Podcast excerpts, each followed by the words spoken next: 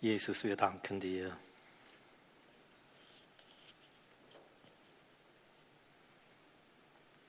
dass du da bist und dass das wahr ist, was wir gesungen haben. Und ich wünsche mir, dass das unser Herz erfüllt, unser Denken, unser Handeln, unsere Gesinnung und dann unseren Alltag und die Menschen um uns herum und die Umstände.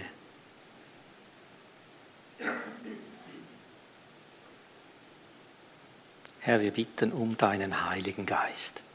Es heißt in deinem Wort, wenn der Heilige Geist auf uns kommt, so werden wir mit Kraft erfüllt, wir werden mit Licht erfüllt, wir werden mit Offenbarung erfüllt, mit allem, was es braucht, mit Trost, Weisung. Wir bitten um deinen Heiligen Geist. Gießt du deinen Heiligen Geist aus über uns jetzt. Mach die Herzen ruhig und hilf du mir.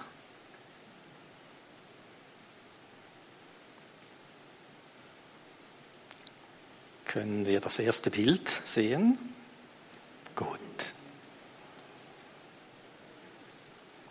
Also nicht furchtbar sein in Zeiten der Veränderung, sondern fruchtbar sein in Zeiten der Veränderung. Wir haben Teil 2 jetzt, heute. Und das wird noch mehrere Teile geben, dann irgendwie Ende November bin ich wieder dran, dann geht es dann weiter. Das Horn des Heils. Ein seltsamer Begriff, den wir uns näher anschauen wollen dann. Aber ich möchte zuerst überhaupt noch einmal etwas sagen zu dieser Serie. Darf ich das zweite Bild sehen? Mir gefallen diese alten Piratenkarten. Gut, das ist keine Piratenkarte. 1598 oder sowas. Die zwei Hemisphären. Ist ja erstaunlich. 1400 was, 12, 15 hat Kolumbus Amerika entdeckt und 150 Jahre später haben wir schon solche Karten wir sehen, ja, es ist noch nicht alles so genau. Schau mal, wo Australien ist. Das ist ein bisschen seltsam. Aber ähm, man erkennt alle Kontinente soweit, eben außer Australien, der ist noch ein bisschen im Nebel. Die Formen, die Proportionen und so weiter. Sie haben sich vorausgetastet rund um diese Welt, diese unbekannte Welt. Man hat ja nicht einmal gewusst, dass es Kontinente gab vor 1400. Kaum hat man etwas gewusst von Amerika und so, von Australien. Und so scheint es mir geistlich, wenn wir uns in die Zukunft hineintasten und in der Gegenwart zurechtfinden wollen. Und für mich ist das die Herausforderung, ich rede über Dinge, die ich selber, ich rede über Kontinente, in denen ich noch nicht war. Ich hatte von ihnen gehört. Ich kenne Menschen, die waren dort. Ich kenne Menschen, die leben dort. Die wissen genau, wie es ist. Ich kenne ein bisschen dieses und das und jenes, habe ein paar Eckpunkte. Ich kenne das Wort Gottes, das mir vieles aufzeigt. Aber wie das genau dann sein wird, da bin ich wie ein Seefahrer und da sind wir alle so, wir sind wie Seefahrer. Wir wissen, es gibt Dinge, die haben wir noch nicht gehabt. Es gibt Land, da haben wir unseren Fuß noch nicht draufgestellt. Aber das wollen wir. Wir wollen dorthin, wir wollen das ganze Land haben, wir wollen die ganze Erde haben. Und so tasten wir uns voran. Die Karten werden immer besser. Vielleicht in einem Jahr ist meine Karte schon besser. Das, was ich erzähle, ist genauer, ist präziser. Ähm, heute, ich stehe da, wo ich stehe. Es gibt Dinge, die weiß ich, es gibt Dinge, die habe ich erlebt, es gibt Dinge, da habe ich, haben wir Bekannte, nahestehende Menschen, die wir kennen, die haben mehr erlebt. Wir wissen von Menschen, die haben noch viel mehr erlebt. Und wir sehen das Wort Gottes, was uns Dinge verheißt, die uns den Atem stocken lassen. Also, so tasten wir uns hinein. Wir erstellen Karten. Also, alles, was ich sage, ich bitte euch, seht es mit diesen Augen an.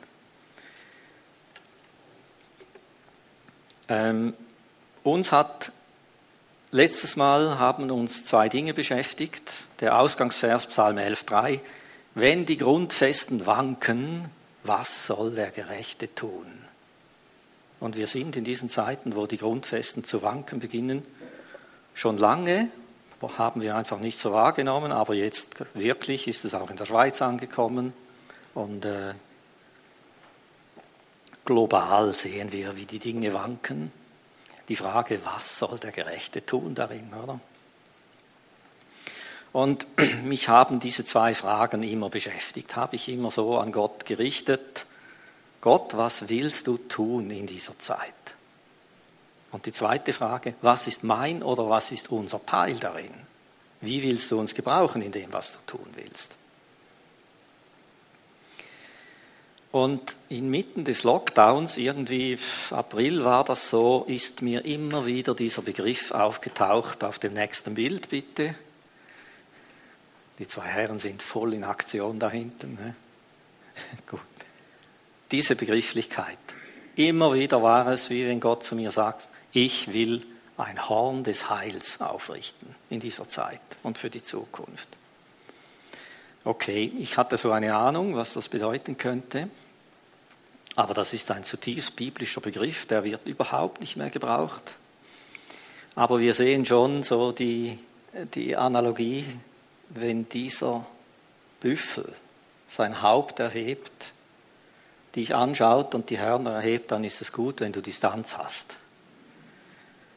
Also hier geschieht etwas Machtvolles. Ich denke, daher kommt dieser Begriff, ein Horn, das Horn erheben. Sie haben früher auch so gebetet, du erhebst mein Horn. Das heißt meine Ehre, mein Ansehen, meine Stellung. Du hebst mich aus dem Staub wieder auf den Thron du salbst das Horn deines Königs. Das ist diese, diese Salbung, diese Befähigung, die der König bekommt in seinem Amt. Ich will ein Horn des Heils aufrichten.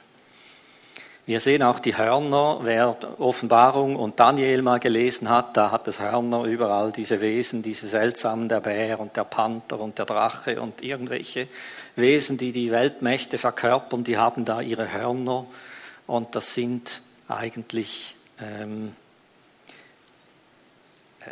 Zeichen der Regentenschaft, der Königsherrschaft. Dann gibt es aber diesen Begriff, das Horn des Heils aufrichten. Das heißt, so verstehe ich es, eine triumphierende, überlegene Rettergewalt aufrichten. Das will Gott. Und ich denke, das will er tun in dieser Zeit. Er hat uns ein Horn des Heils aufgerichtet für diese Zeit, in der wir sind und die noch kommen wird und überhaupt wie ein Zufluchtsort für Menschen, die Gott suchen, für Menschen, die Gott brauchen. Der Begriff aufrichten meint eine Lösung schaffen, Auswege schaffen, Schutzorte schaffen, was auch immer.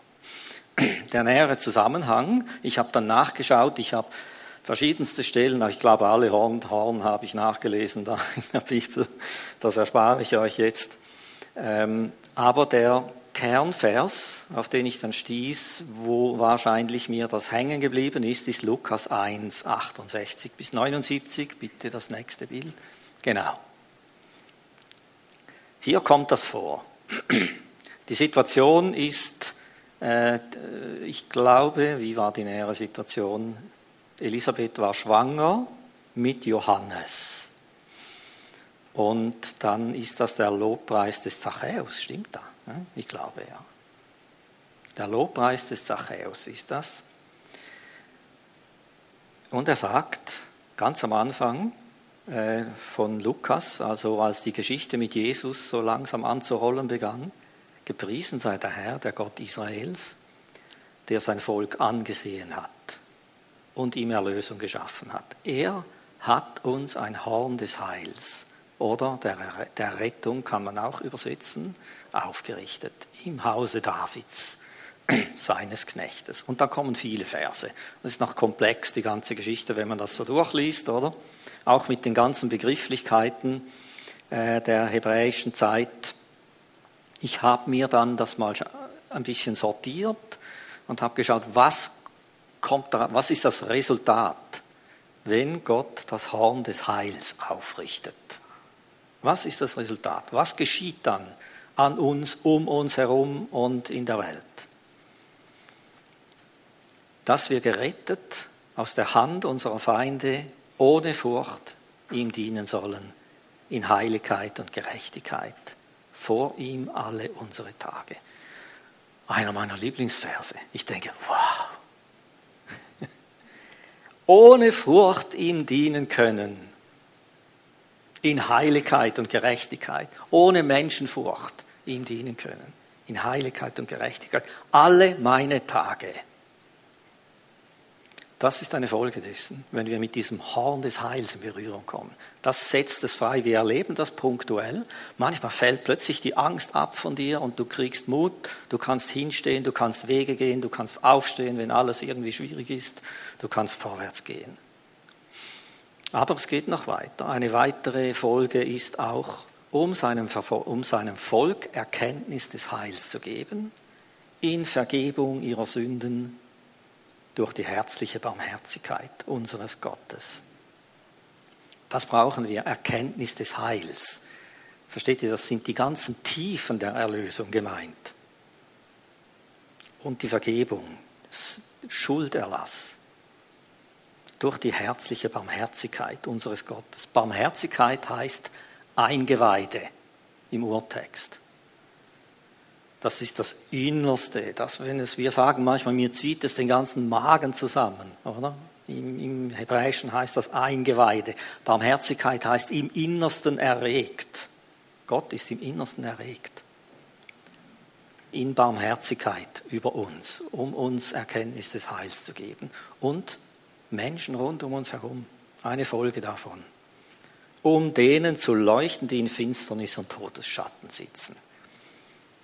Was für eine Verheißung. Wenn das sich ausbreitet, massiv ausbreitet, dann haben wir Arbeit. Dann gibt es zu tun. Und unsere Füße zu richten auf den Weg des Friedens.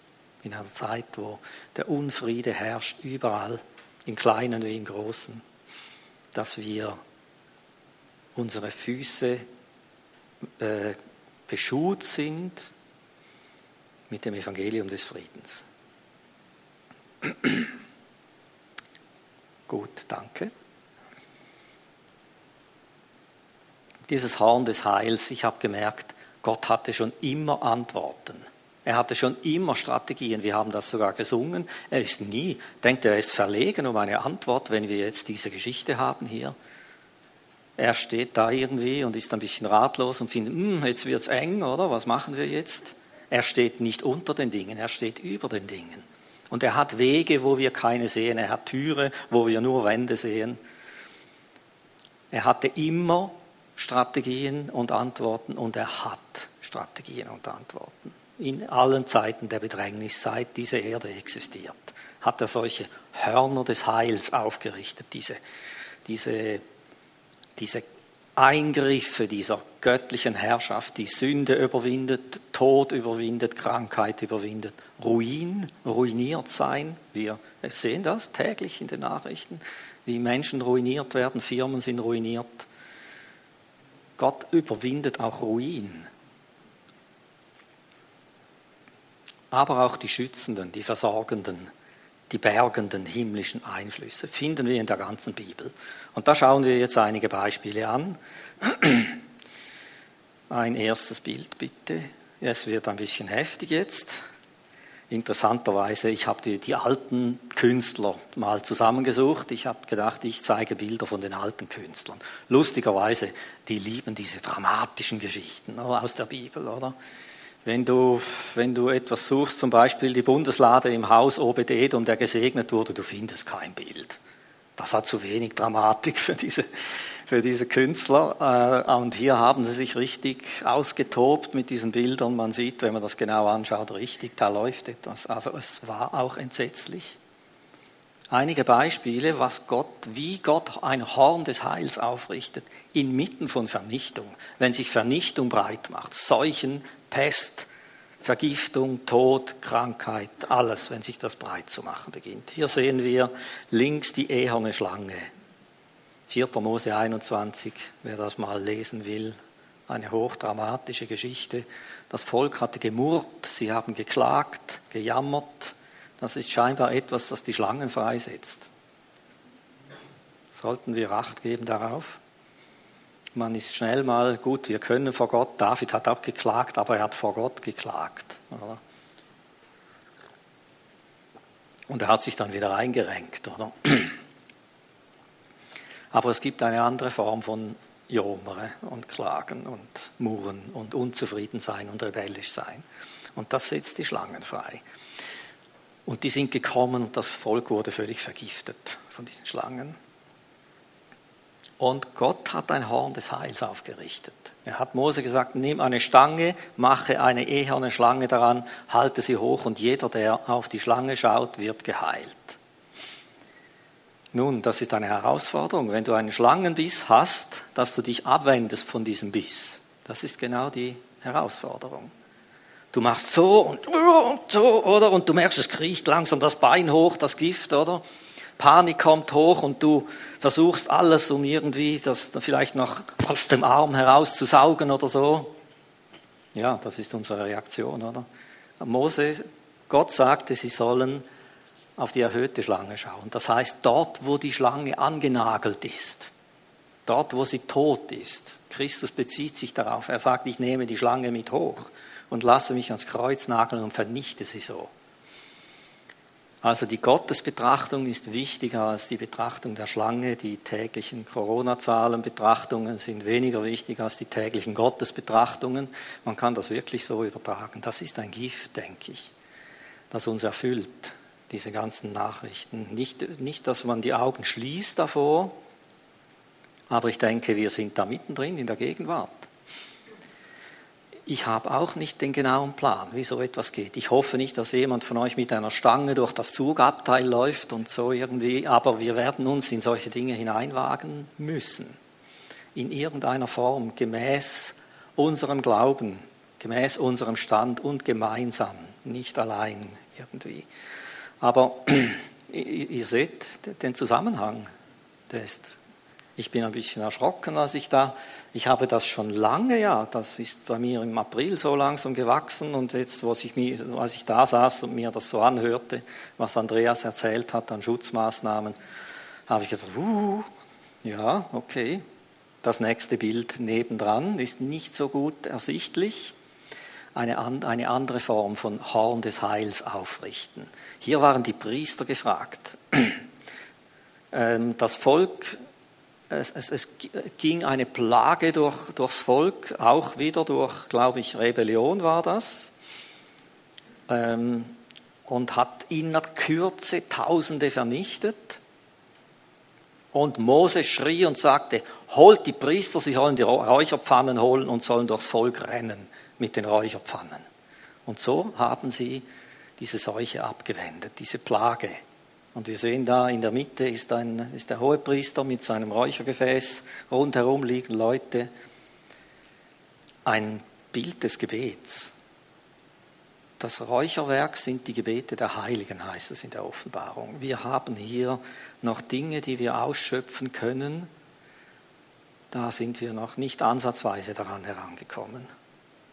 Stellt euch das vor, wenn wir das jetzt in die Gegenwart übertragen wenn wir in der Kraft Gottes so ein Horn des Heils aufrichten durch Gebet, wo diese, diese Plagen und Krankheiten dann weichen müssen. Das nächste Bild, bitte. Jetzt wird es ganz wild. Das Errichten von Schutzorten hat mich sehr beschäftigt. Hier sind wir im Land Goshen. Wir sind während der Sklaverei, äh, als das Volk Israel in Ägypten war und die zehn Plagen über das Land rauschten. Ich habe das nochmal durchgelesen, das ist furchtbar. Es ist furchtbar, es ist entsetzlich, wenn du dir das vorstellst, was da alles passiert. Aber das ist ein Klacks gegen das, was in der Offenbarung dann steht. Dort ist es nicht über Ägypten, sondern über der ganzen Erde, über der ganzen Schöpfung, aber wir haben hier eine Vorschattung. Interessant ist, dass beim einigen der Plagen, die da kamen, ganz deutlich erwähnt ist, ich irre da irgendwie ein bisschen in meiner Bibel herum, wo ist da genau? dass das über ganz Ägypten kamen, zum Beispiel die Stechfliegen. Ich werde aber an jenem Tag das Land Goshen, in dem sich mein Volk aufhält, ganz besonders behandeln, sodass dort keine Stechfliegen sein werden, damit du erkennst, dass ich der Herr mitten im Land bin und ich werde einen Unterschied setzen zwischen meinem Volk und deinem Volk. Gewaltig. Und weiter, auch nachher, dass das Vieh umkam, die fünfte Plage, die Viehpest, der Herr wird einen Unterschied machen zwischen dem Vieh Israels und dem Vieh der Ägypter, sodass von den Söhnen Israels nicht ein Stück sterben wird. Oder dann noch zum Schluss der Hagel. Nur im Land Goshen, wo die Söhne Israel waren, fiel kein Hagel. Und dann die Dunkelheit übers ganze Land. Aber alle Söhne Israels hatten Licht in ihren Wohnsitzen. Man kann das auch geistlich verstehen, oder? Wenn die Finsternis kommt übers ganze Land, dass das Volk Gottes Licht hat in ihren Wohnsitzen. Durch Christus haben sie dieses Licht. Also sehr bewegend, findet ihr nicht? Ähm, es heißt nicht bei jeder Plage, heißt das nicht. Es sind etwa vier, glaube ich, ich habe nicht ganz jetzt vier oder fünf, wo das speziell erwähnt ist. Ähm, ich weiß nicht, was das heißt. Wir sind mit betroffen, heißt das für mich, aber wir sind nicht unter demselben, letztlich, unter demselben Gericht oder was immer da kommen mag. Es gibt diese Schutzorte. Und speziell fand ich noch, was haben Sie gemacht, damit Ihr Vieh nicht gestorben ist? Gut, Sie haben das Vieh reingeholt, dort ist das noch einfach. Interessanterweise, die Ägypter, die Respekt hatten vor Gott, haben ihr Vieh auch reingeholt. Die haben das ernst genommen. Die anderen nicht, die hatten alle ihr Vieh verloren, oder? Aber was haben sie gemacht bei der Finsternis oder bei den Stechfliegen oder so?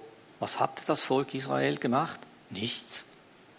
Sie waren, das Einzige war, sie waren dem Volk Gottes zugehörig, sie waren das Volk Gottes und sie haben in Goshen gewohnt. Aber beim letzten Gericht war eine, eine Handlung gefordert. Kann ich das Bild nochmal sehen? Das war das, das, der ultimative Supergau, der da geschehen ist, die Erstgeburt, jede männliche Erstgeburt, ob Vieh, ob Menschen in ganz Ägypten kam durch den Verderber um. Das ist hier ein bisschen ein niedlicher Engel gezeichnet, das hat mir nicht so gefallen. Ich stelle mir den Verderber etwas anders vor. Ähm, der ging durchs Land in der Nacht und dann hieß es, gab es ganz klare Anweisungen. Das Volk Gottes, sie mussten sich alle im Haus versammeln, sie durften das Haus nicht verlassen und jeder, der zu ihnen gehörte, musste rein. Dann haben sie ein Lamm geschlachtet und haben es gegessen und mit dem Blut die Türpfosten bestrichen. Ich habe das noch ein bisschen markiert hier. Und wenn der Verderber in der Nacht durch Ägypten ging, konnte er nicht rein. Überall dort, wo die Türpfosten mit Blut bestrichen waren, mit dem Blut des Lammes bestrichen waren, er konnte nicht rein. Er konnte nicht verderben. Und hier sehen wir eine aktive eine aktive Sache. Jetzt ist es nicht nur einfach um ihrer Stellung willen, weil ich ein Kind Gottes bin, sondern es wird hier aktiv etwas gefordert. Wir sollen aktiv vorgehen mit gewissen Dingen, um äh, gewisse Einflüsse abzuweisen. Darüber würde ich gern noch mehr sagen, das kommt dann später irgendwann. Aber wir spüren schon, könnt ihr das ein bisschen übertragen überhaupt oder seid ihr immer noch im Alten Testament? Sehe ich ein Nicken oder nicht? Okay, einigermaßen. Ne? So ein verhaltenes Nicken. Also, ist gut, danke. Aber mit Lukas 1,69, dieser Stelle, die ich vorgelesen habe, da wird der Ursprung und die Fülle dieser Kraftwirkung offenbar. Das waren nur Zeichen dieser Kraft. Das waren nur Zeichen dieses Horn des Heils. Hier in dieser Verheißung in Lukas kommt das Horn des Heils selber in Person auf die Erde Und das ist Jesus. Das ist eine ganz andere Dimension. Darum sind diese Evangelien unvergleichlich mit allem, was man vorher gelesen hat. Diese Kraftfülle, diese Offenbarung, äh, auch diese Heiligkeit Gottes bricht in diese Weltgeschichte ein. Das sind die, die ganz wilden Geschichten, die wir da lesen, mit Totenauferstehungen und alles. Aber Jesus geht zurück zum Vater. Er ging ans Kreuz, er ist auferstanden und er geht zurück zum Vater.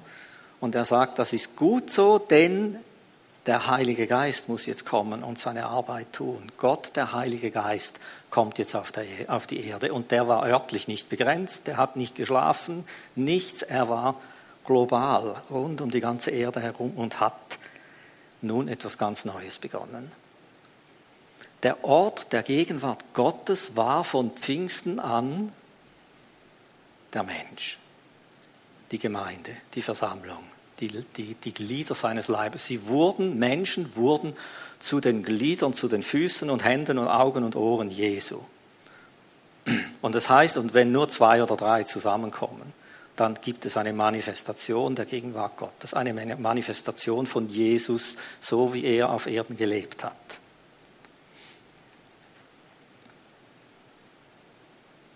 Also das ist das Horn des Heils. Wir denken, ja, was ist jetzt neu daran, oder?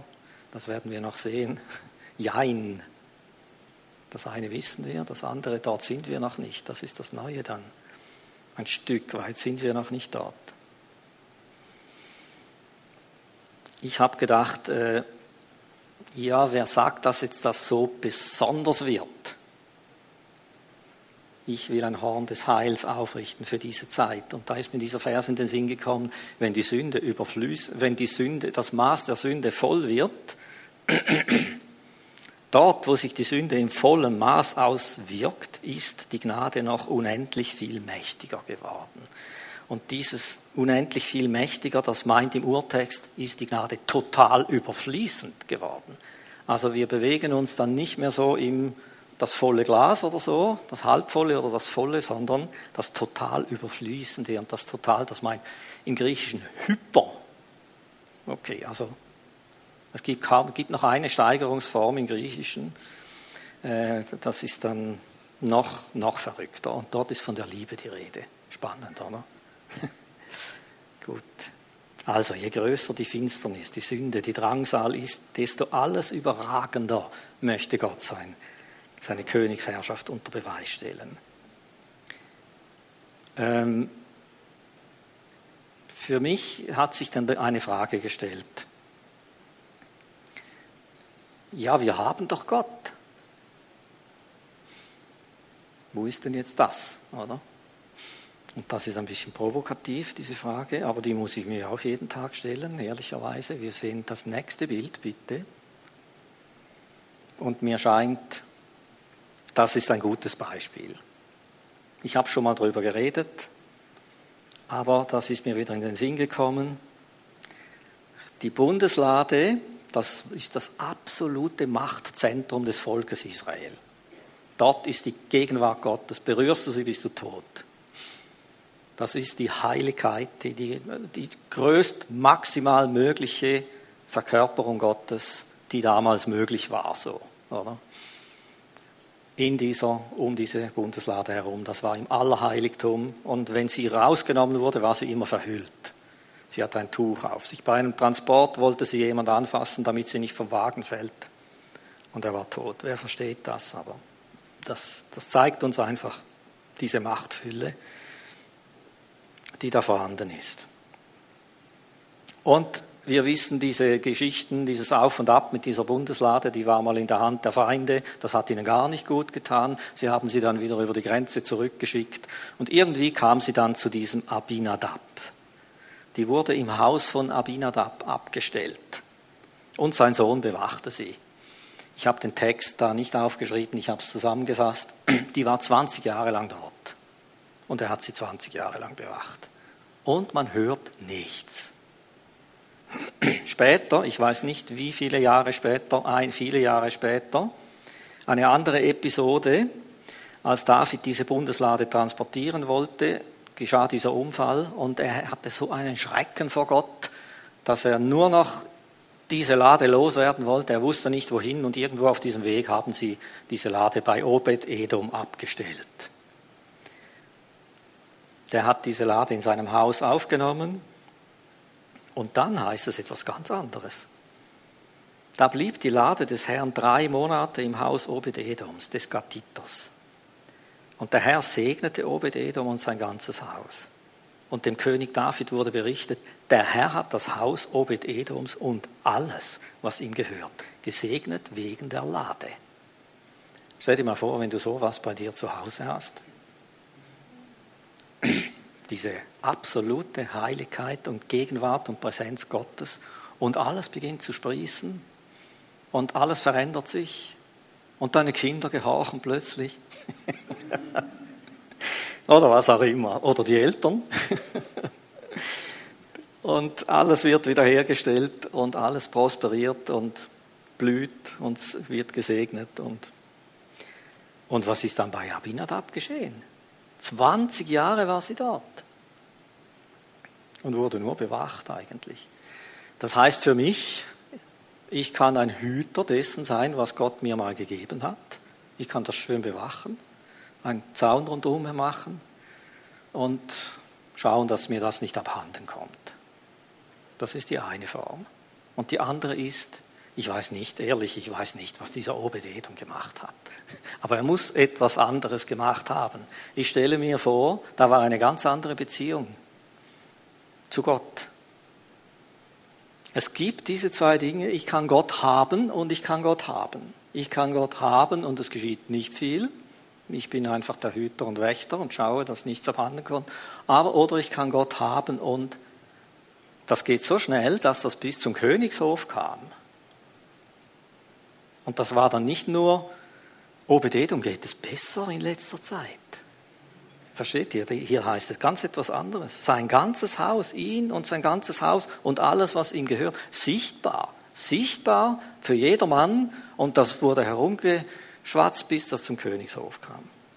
Ich könnte hier endlos ausholen, das gefällt mir, aber ich muss weitermachen. Gut. Also, wir können Christus haben oder wir können Christus haben. Und davon hat Paulus ja tausend Jahre später sehr deutlich gesprochen dann. Er hat gesagt, Du kannst nicht nur Christus haben, doch, das kannst du, aber es geht nicht darum, einfach Christus zu haben. Es geht darum, sich zu verwurzeln in ihm.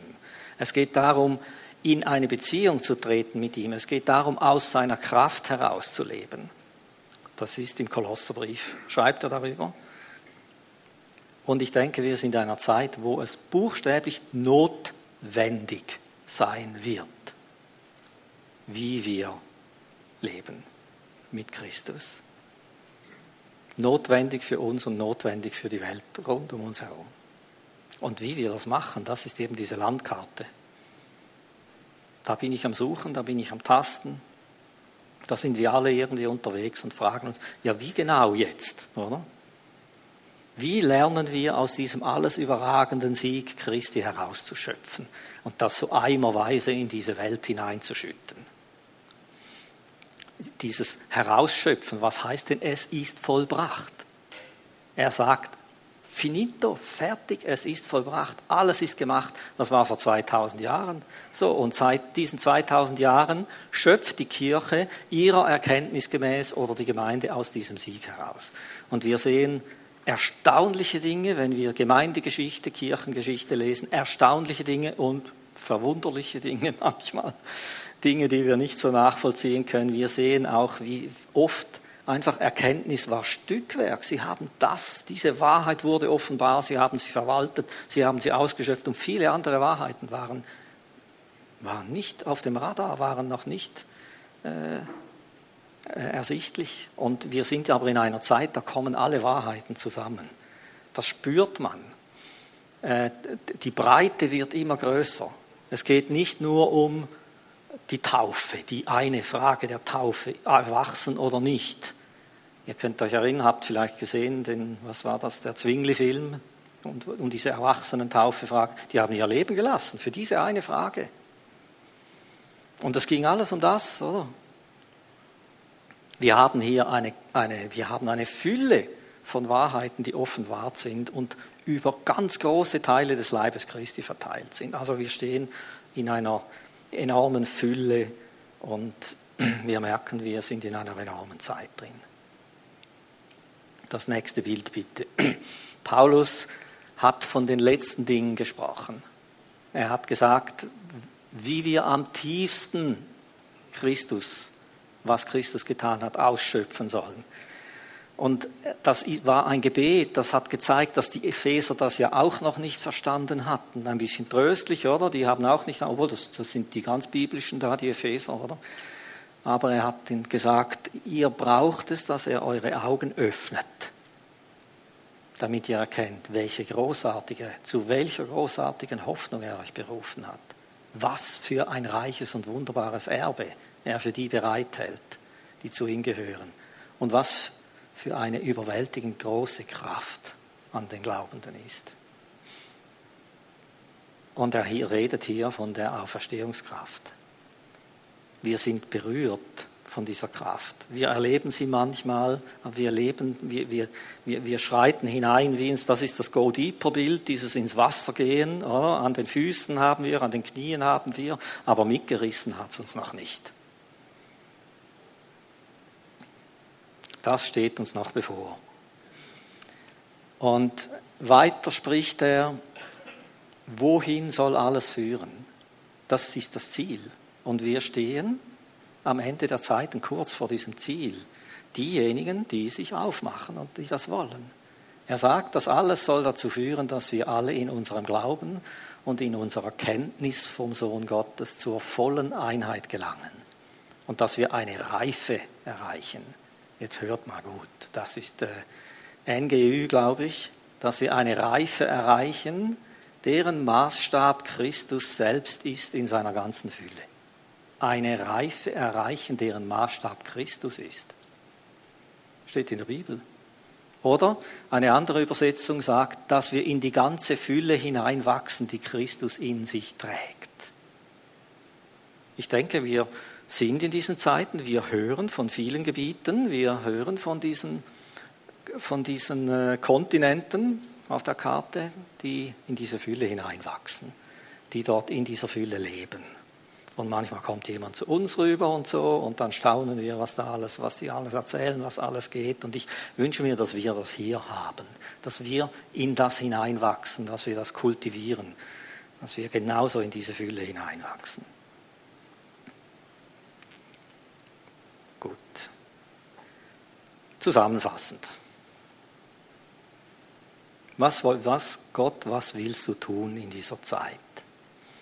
Das ist mein Empfinden, was ich sage. Das ist so mein Tasten, was ich so erklärt habe.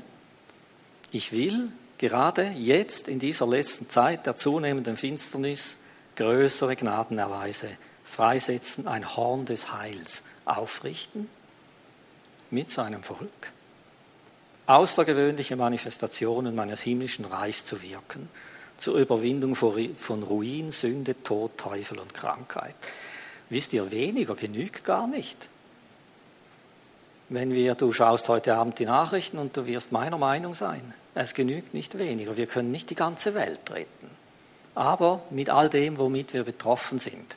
Wenn ich nur schon an die Geschichte denke, mit denen wir betroffen sind, Gabi und ich. Unglaublich. Und du denkst, Mann, wie soll das gehen? Wie soll das gehen? Wir haben keinen Plan. Unsere, unser einziger Plan ist, ich wirf mich Gott um den Hals und lasse mir etwas zeigen oder ich, ich bitte, dass er über dieser Person, über dieser Situation in Bewegung kommt und wiederherstellt, ob das Ruin ist, finanzielle Schwierigkeiten, Arbeitslosigkeit, Sünde, Krankheit, äh, Zerbrochenheit, Scheidung, was immer alles. Gut, und was ist mein?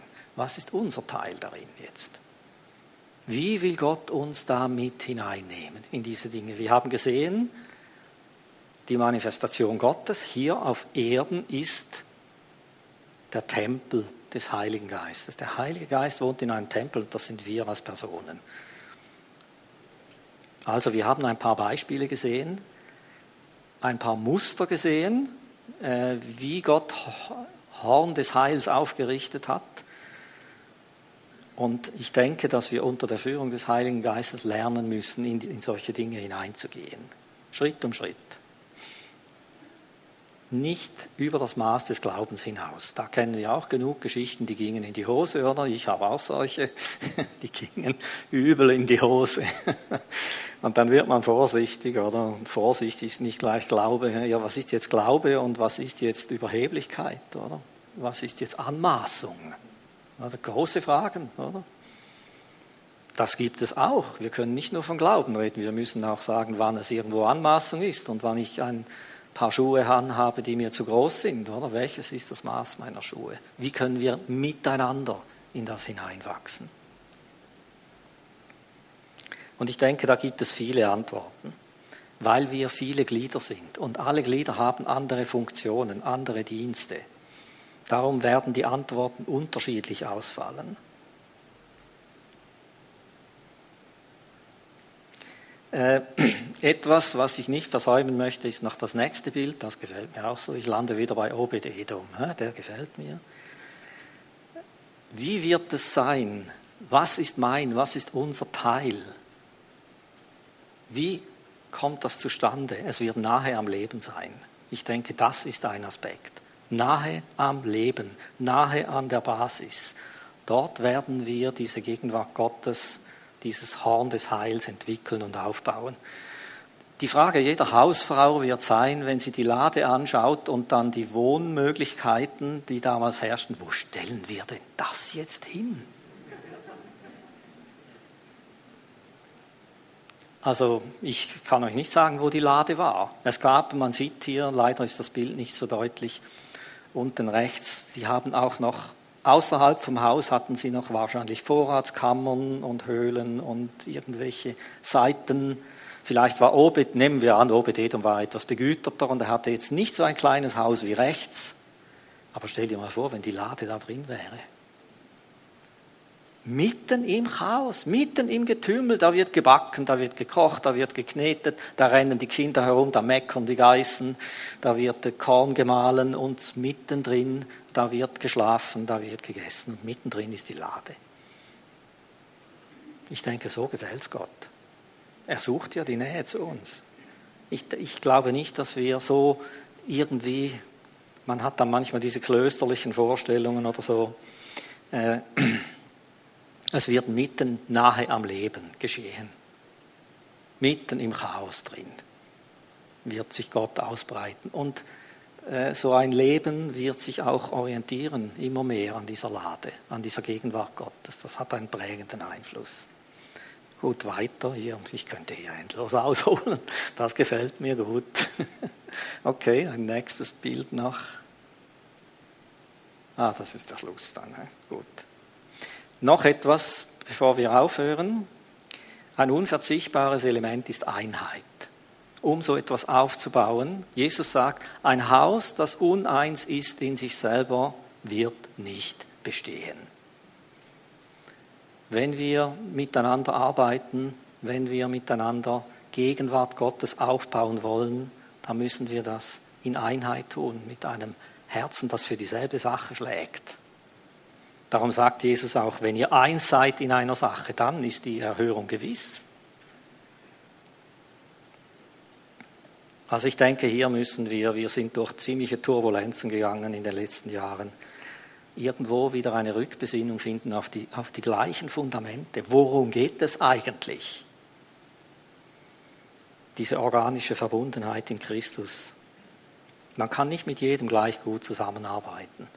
Aber mit denen, mit denen man sich näher zusammenschließt, da muss man, da muss man diese, diese Herzensverbundenheit haben. Nicht die gleiche Meinung in allen Punkten, aber die Herzensverbundenheit. Das heißt auch im 1. Johannes, äh, Gemeinschaft entsteht durch Wandel im Licht, interessanterweise, und nicht durch Lehrübereinstimmung. Das heißt dort, wenn wir im Licht wandeln, werden wir Gemeinschaft haben. Das heißt, ich kann in diesen und jenen Punkten anderer Meinung sein. Äh, das hindert die Gemeinschaft nicht, außer in den fundamentalen Punkten. Also im, Fundament in Christus müssen wir uns einig sein. Oder? Aber die Gemeinschaft entsteht durch Wandel im Licht, indem wir transparent sind voreinander und mit Gott unterwegs sind. Ich sehe etwas, was über dieser Welt ausgeschüttet ist, und das ist ein Geist der Verwirrung. Wir sehen das in England, wir sehen das in Italien. Italien letztes Jahr, wenn ihr denkt, die haben keine Regierung zustande gebracht.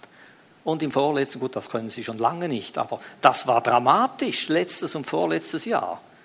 Das, das ging im Minutentakt und das, war, das Land war regierungsunfähig. Schaut England an, wenn ihr die Nachrichten hört. Die sind seit, weiß auch, weiß auch nicht wie lange, regierungsunfähig. Das sind diese Grabenkämpfe, das sind diese, man setzt wieder ab und Theresa May, die wurde verbraten und, und das und jener und dieser. Und sie können ihre eigentliche Aufgabe gar nicht mehr tun, nämlich das Land zu leiten und aufzubauen, zu stärken. Und ich sehe dasselbe über den Gemeinden, die Gefahr über den Gemeinden, dass man sich in irgendwelchen Dingen verliert und verrennt und, und dass man so irgendwie an einen Punkt kommt, wo man gar nicht mehr die Gemeinde leiten kann. Die Hauptsache dessen eigentlich, wofür, was, was geschehen sollte dann, oder? das Hirten. Also ich denke, hier ist es wichtig, dass wir uns zurückbesinnen, dass wir nicht einen losen, beliebigen Flickenteppich haben mit irgendwelchen Dingen, den man leicht auseinanderreißen kann, dem die Schlagkraft fehlt nachher, wenn die großen Stürme kommen und die Schlagkraft ist weg, dann wirst du überwalzt, oder? Dann ist nicht viel zu finden nachher. Und jetzt noch etwas zum Schluss. Habe ich vorher schon gesagt zum Schluss. Das sind die Prediger, die machen dreimal Schluss. Jetzt hören wir auf, jetzt zum Schluss. Jetzt kommt noch. Gut, das ist wirklich dann. Thema Orte der Gegenwart Gottes aufbauen. Wie machen wir das? Das bewegt uns speziell äh, Elisabeth, Gabi, mich und einige, die mit uns unterwegs sind in diesen Fragen. Wie bauen wir Orte der Gegenwart Gottes auf? Das ist auch ein Horn des Heils. Letztendlich ist je er selber ja das Horn des Heils. Und wenn er sich manifestiert, wenn er gegenwärtig wird, dann geschehen verblüffende Dinge. Dann bist nicht du am Arbeiten, sondern dann kommt er zum Zug.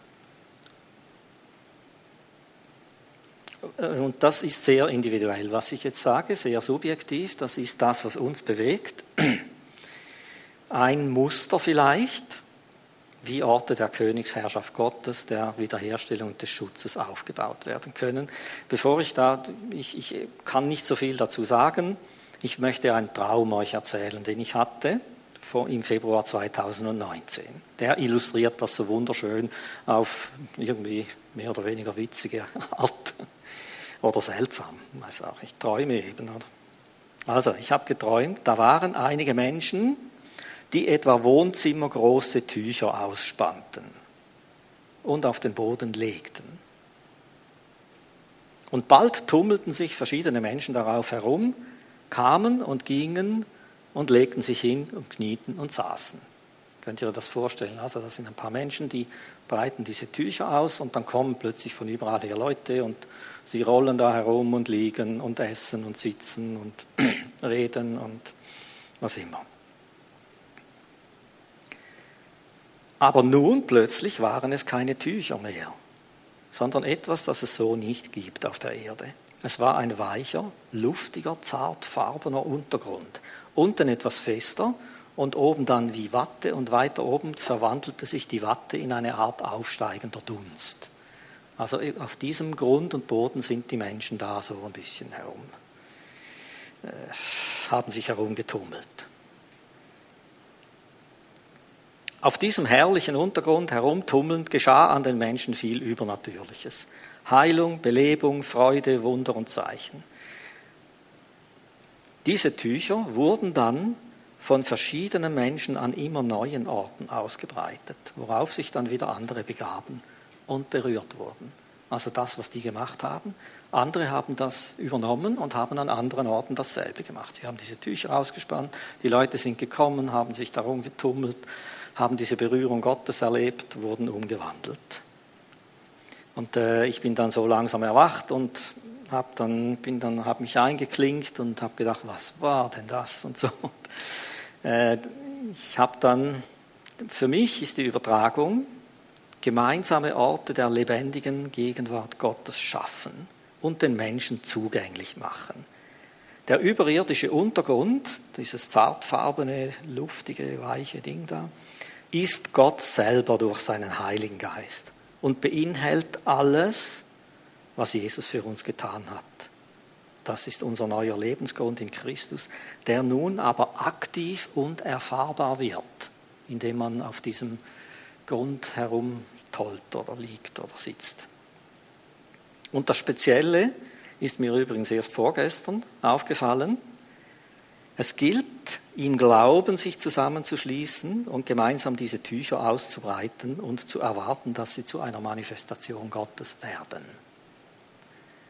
Also wir spannen ja zuerst nur einfach Tücher, oder? Am Anfang waren das nur Tücher. Ganz normale irdische Tücher haben die ausgespannt. Im Glauben, dass Gott diese Dinge umwandeln wird. Im Glauben, dass er kommt, dass er diese, diese Räume erfüllt, dass er diese, diese Orte erfüllt und seine Arbeit tut an den Menschen.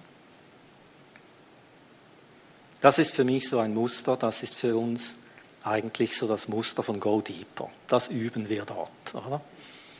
Äh, in aller Schlichtheit äh, und zu Hause und einfach, dass unser Leben so etwas wird und dass wir Leute mit uns haben, die mit uns diese Tücher ausspannen und dass da Menschen reinkommen können, für die du keine Lösung hast und die du nicht bequatschen musst und irgendwelche Lösungen, sondern die dringend die Gegenwart Gottes erleben müssen, der Lösungen hat.